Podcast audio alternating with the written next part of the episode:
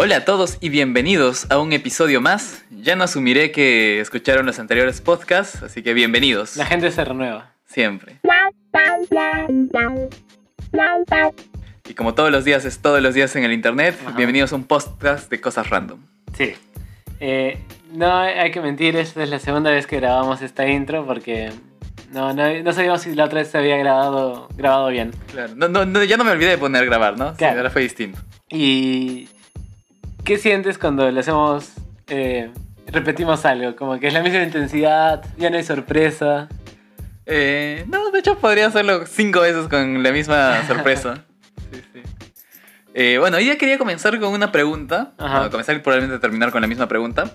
Eh, ¿Tú crees que las máquinas lleguen a- en un punto a dominar a la humanidad? Eh, yo no. ¿Por qué? Ah, siento que no va a ser necesario para ellas. O sea, a menos que nosotros podamos producir algo para que su buen funcionamiento, como en Matrix, por ejemplo, en Matrix los humanos produ- producimos eh, algo que hace que las máquinas sigan con vida. Entonces, a menos que nosotros seamos eh, viables para eso, yo siento que no. Creo que lo más probable es que cuando algo sea muy inteligente, eh, dejará de tener ese lado de máquina y seguiremos usando cosas tontas nosotros. Mm, Entonces esas cosas inteligentes o, o viajarán al espacio, o harán su propia comunidad, o tendrán su propia isla, o se irán a un satélite, lo que sea. Pero si nosotros no somos responsables de su supervivencia, no. yo, yo tampoco creo que el concepto que tenemos actualmente de máquinas, e incluso robots, nos lleguen en algún punto de la historia a dominar. Claro. Porque no tienen este libre albedrío.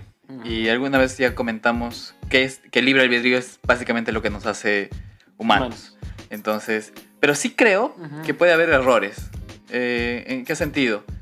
En que hay algún tipo de, no sé, sistema de seguridad o algún tipo de máquinas que tengan un error, que tengan un bug. Eh, si tenían el objetivo de hacer A, eh, que por ese bug o porque la persona que los está controlando eh, lo hace mal, lo hace de forma indebida, y se cruzan y empiezan a matar a todos. O empiezan a... Claro, pero matar no es dominar, ¿no? No, no, claro. Eh, pero siento que en ese caso podría darse. Pero igual, siempre terminaría en la limitación de su energía, en su Claro. mantenimiento. Mira, yo creo, algo que... Muy curiosa tu pregunta, no, ni, ni, ni la tenía idea de... hasta que le preguntaste. Cosas random. Pero yo siento que es más viable de que si una... Una, o sea, creo que es más viable que en un, un futuro, eh, en vez de hacer tantas mejoras a la máquina, hagamos en vez de eso mejoras a nosotros mismos. Entonces, en vez de androides, vamos a buscar cyborgs. Y en un momento así va, va a terminar la humanidad como la conocemos. O sea, vamos a hacer una evolución eh, artificial, ¿no? Mm. Y, y va a pasar esto, ¿no? Y que en un momento ya todos, todos habremos sido vacunados de todo, de chivolos, ¿no? Y va a haber alguna gente que no que sea vieja, pero van a dejar de desaparecer en un momento, ¿no? Entonces va a haber el, el cyborg homo sapiens.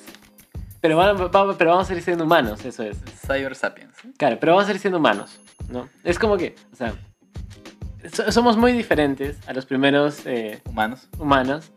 O sea, nos vacunamos, ponte. Entonces eso ya es... Claro, de todas formas ya estamos mutando. Ajá, eso ya es una artifici- algo artificial que nos hace mejores en, en- en un sentido. Entonces eso va a pasar. Y vamos a en un momento tener conectado a internet. Vamos a tal. Entonces no sé si las máquinas... No sé si en un momento vamos a darle tanta importancia a eso. O ya nos vamos a dar importancia a nosotros Como máquinas. como máquinas. Claro. Sí. Eh, es interesante que me menciones el punto de, de estas actualizaciones bi- biológicas, Ujú. o ci- ciberbiológicas, o la palabra que sea. Porque ahí me, me acuerdo mucho de un corto que vi hace años, eh, hace varios, varios años, donde era un mundo futurista, donde las personas eh, ya tenían implantados un chip en su cerebro que hacía que en sus ojos vieran eh, la publicidad, vieran las llamadas, como si como los Google Glass, Claro. pero ya dentro de tus ojos. Claro. Entonces, si alguien te llamaba, veías eh, en tus ojos. Ujú. Si querías usar una aplicación, un jueguito, en tus ojos. Si Ujú. querías ver YouTube, en tus ojos. Y digamos, tú estabas en tu sala, tenías tu pared en blanco Ujú. y tú programabas, ¿no? Quiero que mi tele tenga este tamaño Y en ese tamaño, o sea, tú veías una tele, pero realmente no existía. Claro. Entonces, llegaba un punto en el que en el corto el protagonista empieza a salir con una chica y usa una aplicación de citas, de Wigman App. En el proceso, la chica se da, eh, bueno, le cae bien, o sea, como que eh, nice, o sea, la aplicación dice, Ajá. estás por buen Like, camino, like, ajá. like por todo Match. match, haz este, ve para allí, ve para allá. El rey es que la chica le dice, "Bueno, fue una noche divina. Eh, el pata le dice, ¿quieres ir a mi apartamento? La chica dice, sí. Van a su apartamento, entonces el pata está trayendo tragos, pero en lo que trae tragos, la chica empieza a ver, ¿no? El apartamento del pata Ujú. y tenía una pared con trofeos, como que Ujú. con logros. Ok. Y estaba el logro de Wigman, del Wigman. Entonces, eh, la chica se da cuenta, ¿has usado esta aplicación conmigo? Como que aquí abajo. ¿No es, Eh. ¿no es algo de, de. de Black Mirror? No, no, no, Ok. eso fue, uff, 2013, una cosa así lo, lo vi. Ok. No dudaría que ya ya hay un capítulo en, de- en base a eso. Ujú. Pero entonces la chica se molesta, se indigna porque la, ha, ha caído en el juego del Wingman. Y se, y se va. Entonces, el momento en el que está por irse, el pata la hackea. O sea, Ya. hackea su, su consola, su terminal, Ajá. y termina, el, el- el corto termina en una escena donde el pata está ahí en su mente, está como que hackeándola con una consola y de comandos, y le dice, ok, vamos a comenzar de nuevo, vuelve. Y la chica está como que reseteándose, y cuando el pata le dice vuelve, la chica se voltea y camina otra vez hacia él. Y ahí termina el corto. Entonces, eh, si bien es cierto, todas las máquinas pueden ser hackeables, todo, cualquier sistema es hackeable, pienso que si llego a ese punto en el que de verdad seamos más máquinas o ya integremos partes de máquinas en nosotros, Claro. en algún punto vamos a sentir esa necesidad de implantarnos un chip que nos ayude a pensar, como que un super cerebro. Y yo pienso que ese super cerebro sí puede ser hackeable y sí, alguien sí podría crear un virus que no domine, pero bueno, sí, literalmente domine. O sea, como lo que hacen ahora con las red, eh, las red bots, Ajá. que cogen tu celular, tu máquina, que ni te das cuenta, pero lo están usando de bot para atacar a una página o a un servidor. Pienso que algo similar podría pasar con los humanos. Podría, podría, pero también podría eh, no pasar, como todo en la vida. pero me refiero a que eh, de repente eh, esto de el blockchain eh, ya evolucione tanto que sea tan aleatorio como el mismo pensamiento que sea imposible eh, hackear, ¿no? Sí. O sea, podría pasar. Podría también. pasar. O sea, Eh, estamos hablando de que un super hackeo también podría ser un super anti-hackeo, ¿no? Claro. Eh, pero eso es curioso porque no todos son súper anti-hackeos, ¿no? Sea, de hecho va a haber un grupo de personas Ajá. Y bueno, ya lo estoy diciendo como que va a haber, no, podría haber un grupo de personas. No, no, te has dicho voy a hacer. de hecho, va a haber un grupo de personas que, me, que estén contra mí, ¿no? Eh, eh, me refiero a que va a haber un grupo de personas que sí, ¿no? Como ahora, como, como en la vida misma ahora. Hay gente que tapa su webcam en su computadora, Claro, claro. que apaga su micro, este, o desconecta el micro virtualmente, y- Ujú. y entre otras cosas. Imagino que en el futuro va a haber gente con más cuidado, pero va a haber gente sin tanto cuidado. Si tenemos un amigo que... Sí, pero también es como que. ah, ahora hay gente que tiene menos cuidado, pero porque no lo conoce, ¿no? Pero igual todos tienen cuidado con su billetera. Porque ya es Sí. algo mucho más común. Ah, buen punto. Claro, entonces eso va a ser mucho más común, ¿no? Sí, sí, sí, buen punto. Pero, pero o sea, todo puede pasar, en realidad es, es muy O sea, interesante. claro, el, el- eso del parte de la billetera tiene sentido porque ya vivimos en una sociedad norm- que ha normalizado un poco el tema de que te roben. Claro. Eh, siento que cuando llegue este futuro, va a haber una etapa, un periodo de tiempo, donde no va a estar normalizado que te hackeen. Claro. Por lo tanto, las personas no van a tener tanto cuidado. Ujú. Y para que se normalice va a tener que haber pasado demasiado o va a tener que ser un problema muy común que se va a normalizar. Eh, oye, sigue esas medidas de seguridad de la misma forma que sigues Claro. tu salud. que Claro, cuidas tu salud. claro. Y, y de repente, o sea, no sé cómo va a cambiar, pero estábamos hablando de esto de las, eh, de Las enfermedades Ujú. y que en, en la peste se dejó de usar la ropa de los muertos, en el cólera se empezó a lavar, a hervir el agua. Hubo una más, ¿no? Sí, ¿Recuerdas la gripe española que dejaron De defecar en las calles. sí. No sé si ahora vamos a empezar a lavarnos las manos con más cuidado y de repente va a tener que haber un hackeo Para un, que un sangre contaminada de, de WoW para toda la gente que juega WoW uh, y, y para que cambie esa mentalidad, ¿no? tendría sentido. Sí. Sí.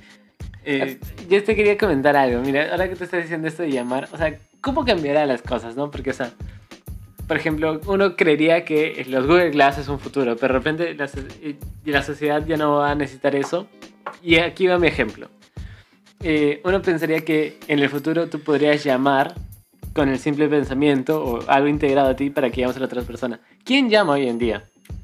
Claro. O sea, o sea, porque hay, hay algo que se llama los mensajes y es como que eh, eh, te- hay esa gracia de hablar con alguien sin tener que hablar con alguien y será temporal, ¿no? Ujú. Entonces de repente también hay cosas que aún no, no entendemos, como que la gente en el pasado que decía, todo el mundo va a querer llamar a alguien. Claro, ahora nadie y llama. nadie quiere llamar, ¿no? Claro. Sí. Entonces de repente en el futuro va a haber cosas que nosotros decimos, La gente... o sea, sobre todo lo digo porque hay cosas como que nosotros decimos como que eh, en el futuro vamos a ver las pantallas en nuestros ojos, ¿no?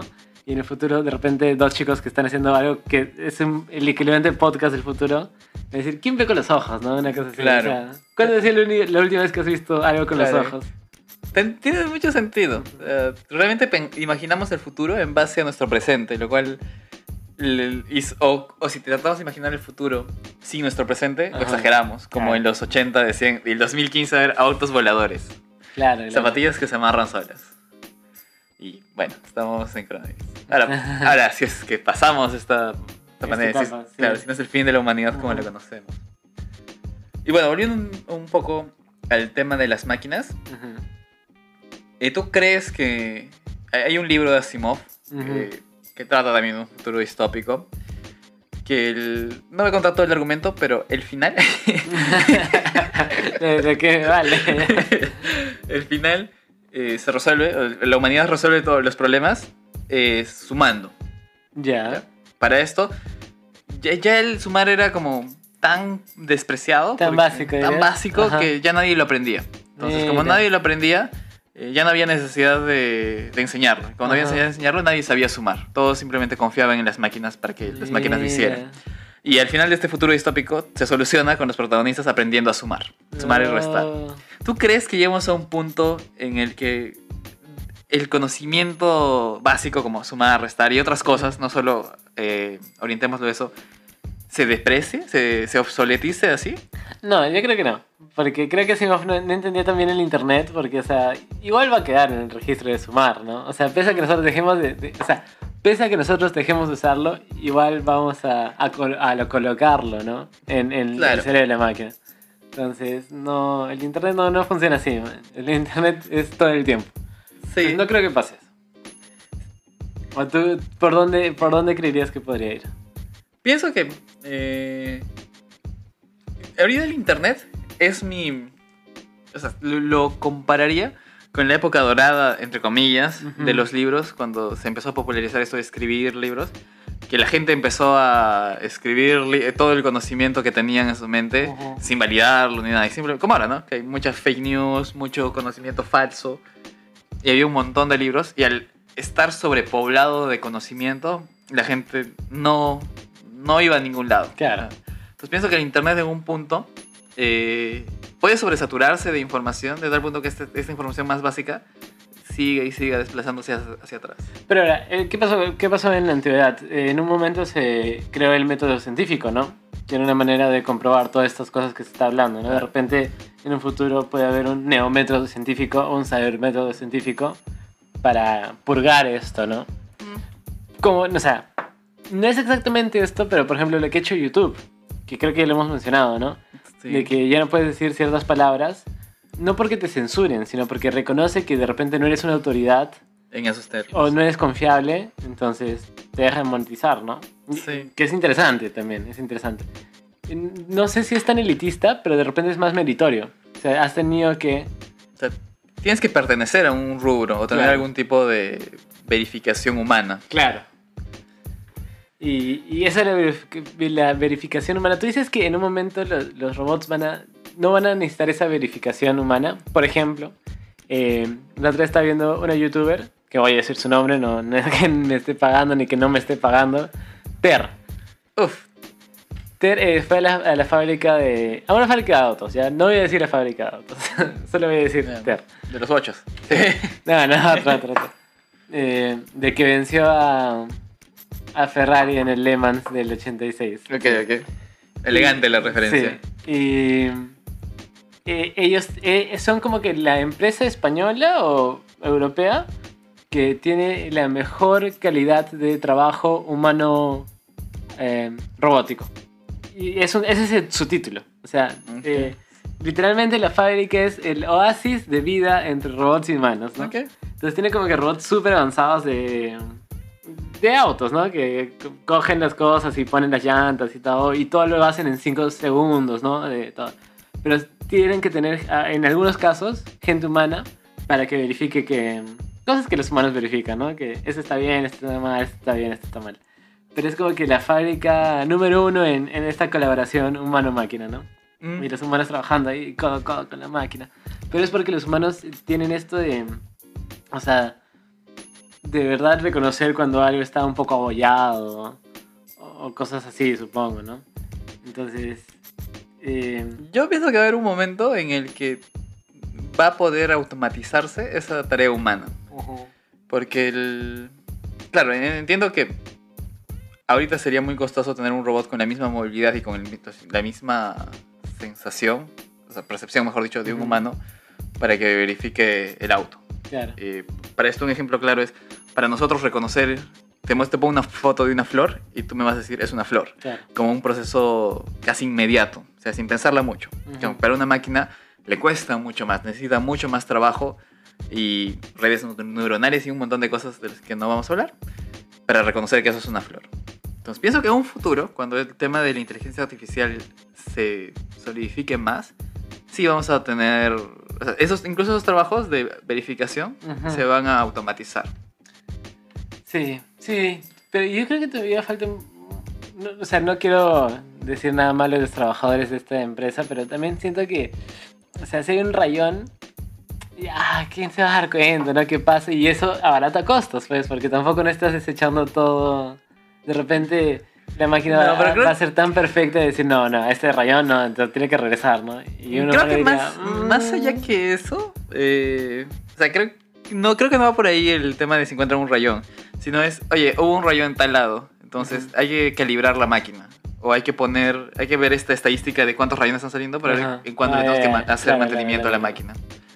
¿Qué es lo que pasó con, las, eh, con la revolución industrial, no? Cuando las máquinas cada cierto tiempo necesitaban mantenimiento, los humanos tenían que decir en qué momento tenían que darle el mantenimiento.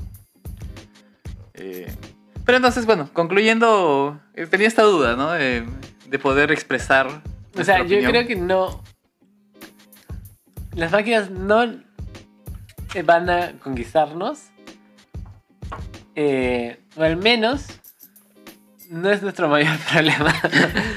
Antes nos morimos por otras cosas. Sí, sí, sí. Si llegamos a que las máquinas nos, con- nos conquisten, uy. Es un logro- es un logro para la humanidad. Sí, sí, sí. A- achievement y. Claro. Antes nos quedamos sin todo. agua, sin Uf. capa de ozono, Claro, claro, sin claro. comida para el mundo. Sí, Sí. sí, opino igual. Eh, bueno, la conclusión es que las máquinas no son nuestro problema. No es nuestro problema. Son nuestros amigos ahora. Sí, todavía sí. Divertido.